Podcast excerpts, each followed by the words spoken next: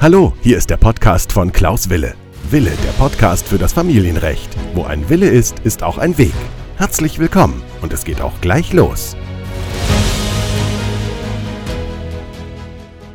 Herzlich willkommen zu meiner neuen Podcast-Folge. Mein Name ist Klaus Wille und ich freue mich, dass ihr wieder dabei seid bei der Podcast-Folge 107 des Podcastes Wille, der Podcast für das Familienrecht. Und heute ist es die Fortsetzungsfolge des Podcastes, nämlich zum gemeinsamen und alleinigen Sorgerecht. Es geht also heute, nachdem ich in der letzten Woche einen quasi historischen Überblick mal geschaffen habe, geht es heute um die Auswirkungen des gemeinsamen Sorgerechts bzw. des alleinigen Sorgerechts. Das ist also der zweite Teil. Und für diejenigen, die den ersten Teil noch nicht gehört haben, das ist eine interessante Folge, weil man dort auch mal versteht, wie kam es eigentlich zum gemeinsamen Sorgerecht und zum alleinigen Sorgerecht.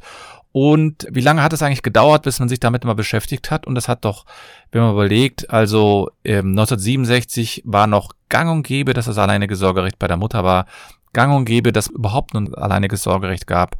Und man hat auch noch in den Gesetzesbegründungen ausdrücklich aufgenommen, dass das alleinige Sorgerecht bei der Mutter liegen muss, weil sie in Anführungsstriche von der Natur der Sache oder von äh, aus ihr sozusagen aus ihrer Rolle allein besser geeignet ist, ein Kind zu erziehen. Und bevor ich jetzt ganz viele äh, böse böse Zuschriften bekomme von Verbänden oder so, ich habe nur einen Überblick gegeben und finde es schwierig, sozusagen nach so vielen Jahren überhaupt eine Wertung dazu beizubringen. Denn es gab ja auch mal eine Zeit, da war es aus meiner Sicht auch vollkommen unberechtigt, war es notwendig, wenn eine Frau arbeiten wollte oder wenn sie ein Konto eröffnen wollte, dass sie die Zustimmung des Mannes benötigte. Und interessanterweise ist es so, die Mutter benötigte die Zustimmung des äh, Mannes, wenn sie einen Job hatte oder einen, ein Konto öffnen wollte. Aber sie hatte in der Regel das alleinige Sorgerecht bekommen. Wie dem auch sei, es ist nun mal so, die Zeiten verändern sich und da meine ich auch, dass sich das alleinige Sorgerecht verändert hat. Und jetzt kommt es eben zu der Frage, ja, was bedeutet es eigentlich, wenn man das alleinige Sorgerecht hat und was bedeutet es eigentlich, wenn man das gemeinsame Sorgerecht hat? Das alleinige Sorgerecht hat im Grunde genommen zur Konsequenz, dass das Elternteil, was äh, das alleinige Sorgerecht hat, alles allein entscheiden kann. Das heißt, alle wichtigen Entscheidungen und auch alle unwichtigen Entscheidungen werden dann nur von einer Person getroffen, nämlich von dem allein Sorgeberechtigten. Das sind dann die sogenannten Angelegenheiten äh, von besonderer Bedeutung, wie zum Beispiel wichtige Operationen, Umzug des Kindes, äh, alle finanziellen Fragen, als auch die Alltagsangelegenheiten. Und daher ist es eben so, dass bei einem alleinigen Sorgerecht der andere Elternteil im Grunde genommen zumindest aus rechtlicher Sicht kaum eine Bedeutung hat. Es ist natürlich so, dass mit dem alleinigen Sorgerecht nicht zwingend ist, und das war auch mal in einer äh, der Gesetzesbegründungen so aufgenommen worden, es ist nicht so, dass derjenige, der das alleinige Sorgerecht hat, den anderen nicht mit einbeziehen darf. Das war ist sozusagen nicht der Fall gewesen, sondern man konnte ihn damit einbeziehen. Aber es war so, oder es ist dann so, dass man rechtlich die alleinige Macht hatte, um die wesentlichen Fragen zu entscheiden. Und damit war im Grunde genommen klar, dass das zumindest in der Vergangenheit häufiger die Mutter war als der Vater, insbesondere in, bis in die späten 80er Jahre war das gang und gäbe, dass das alleinige Sorgerecht bei der Mutter lag und nicht beim Vater. Das hat sich dann durch sehr viele ähm, Entscheidungen, kleinere Entscheidungen, kleinere Tippelschritte sozusagen verändert, nämlich dass das alleinige Sorgerecht dann eingeführt wurde. Insbesondere ist hier zu nennen dann die Kindschaftsreform von 1998. Da wurde dann im Wesentlichen etwas verändert. Und zwar das alleinige Sorgerecht war da noch möglich, aber es gab dann sozusagen das gemeinsame Sorgerecht als ein Fall, der nach der Scheidung auch beibehalten wurde, außer einer der beiden Elternteile hat das alleinige Sorgerecht für sich beantragt. Und für das alleinige Sorgerecht hatte ich ja schon gesagt, was es alles bedurft hatte. Das heißt, man durfte im Grunde alles entscheiden. Man konnte also als Mutter dann auch von heute auf morgen einfach mit dem Kind umziehen. Und es gibt natürlich Gründe, warum man das alleinige Sorgerecht vielleicht haben möchte. Unter anderem, wenn man ins Ausland zieht. Ich hatte letzte Woche schon von einem Fall gesprochen.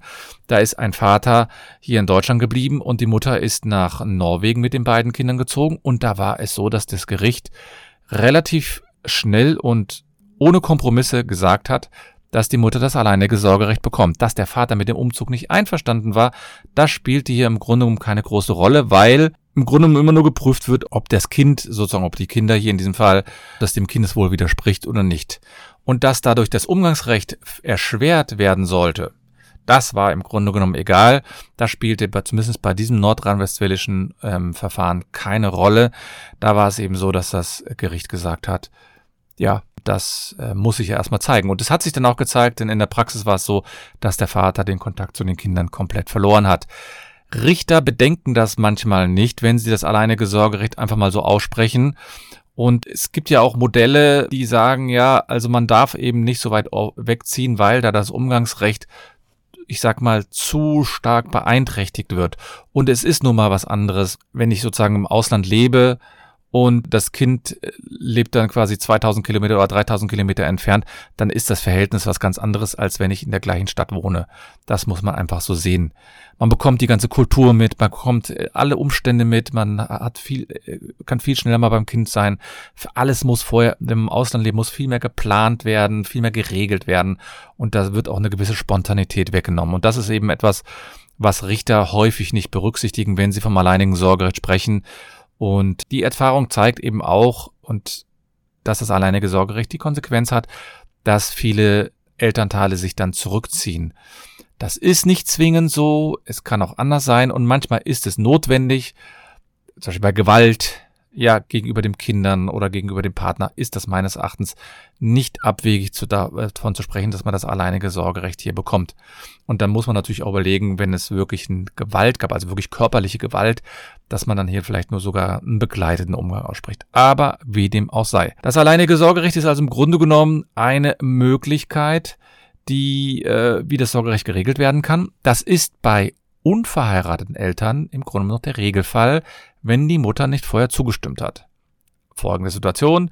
Kind wird geboren, unverheiratete Beziehung, die Eltern trennen sich nach der, nach der Geburt und es gab keine Sorgeerklärung, das heißt, die Mutter kann wegziehen ohne Ende und hat hier keine Einschränkungen zu befürchten, zumindest keine rechtlichen Einschränkungen. Und das ist eben der Fall, wo ich sage, man muss hier aus meiner Sicht regeln, dass das alleinige Sorgerecht hier auch eine Option ist, aber nicht die zwingende Option.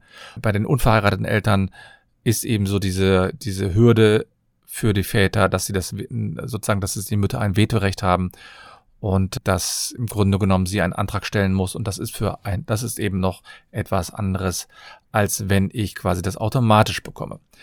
Wenn ich aber das gemeinsame Sorgerecht habe, sowohl als unverheiratete Elternteil als auch verheiratete Elternteil und nach der Trennung bleibt es dann beim gemeinsamen Sorgerecht erstmal. Und das heißt, dann wird es unterschieden. Man guckt dann, was sind die entscheidenden Fragen äh, für das Kind, man sozusagen die bedeutenden Angelegenheiten oder die wesentlichen Angelegenheiten des äh, Kindes, die dürfen dann nur noch gemeinsam entschieden werden. Was können das für Fälle sein? Zum Beispiel der Umzug, den hatte ich schon gesagt, wichtige Operationen, die Religionszugehörigkeit, die Schulwahl. All das sind solche Fragen, die dann nur gemeinsam entschieden werden können. Aber es gibt dann auch Fälle, wo man zum Beispiel in ein, ins außereuropäische Ausland äh, fliegt.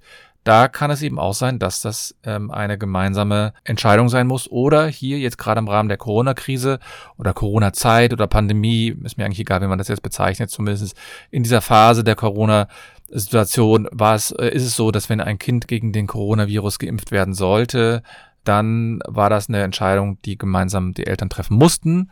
Und dann wurde das Sorgerecht eben auf dem, oder diese Entscheidungsbefugnis auf denjenigen übertragen, der den Empfehlungen der ständigen Impfkommission gefolgt hat. Und so weiter und so fort. Also es gibt eine Vielzahl von Fällen, die als Konsequenz sind. Konsequenz ist eben auch, dass man bei der Schulanmeldung zum Beispiel gemeinsam unterschreiben muss ja, oder bei, bei der ähm, Kindergartenanmeldung. Also das meine ich, gibt es viele Fälle, die dann entschieden werden müssen. Aber es sind jetzt nicht so viele Fälle, dass man auch wieder groß, ein groß, äh, großes Szenario machen muss. Meistens wollen, will der eine Elternteil, bei dem das Kind lebt, den anderen einfach aus, nur aus dem Leben draußen haben. Aus welchen Gründen auch immer. Sei es, dass es zu schmerzhaft ist, den anderen noch zu sehen oder weil man auch denkt, dass der andere vollkommen unfähig ist, sich um die Sache zu beschäftigen oder weil man ihn auch wirklich raushaben will aus bösartigen Gründen, das gibt's natürlich auch. Und das zweite Szenario ist dann, das sind dann die sozusagen die allein äh, die Entscheidung, die derjenige treffen kann, bei dem das Kind sich regelmäßig aufhält. Also es sind die sogenannten Alltagsangelegenheiten. was zieht das Kind morgens an? Ja, was ist das Kind morgens?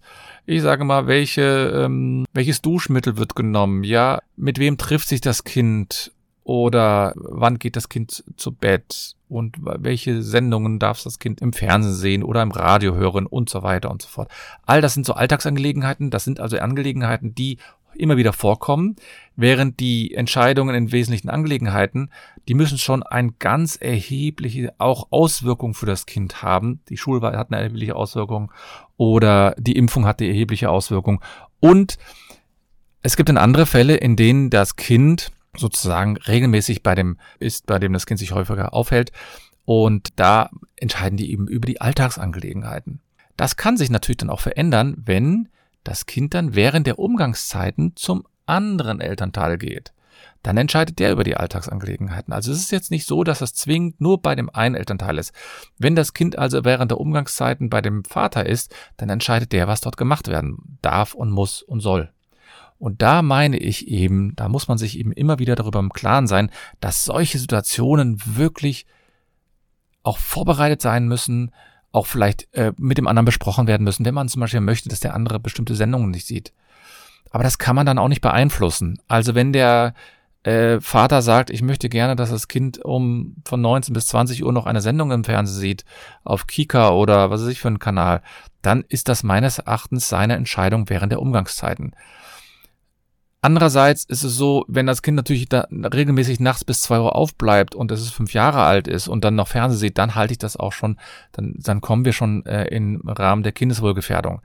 Also da muss man natürlich auch immer wieder schauen, den Einzelfall. Und da meine ich, sollte man sich wirklich dann auch anwaltlich beraten lassen oder zum Jugendamt gehen, bevor man dann großes Szenario draus macht.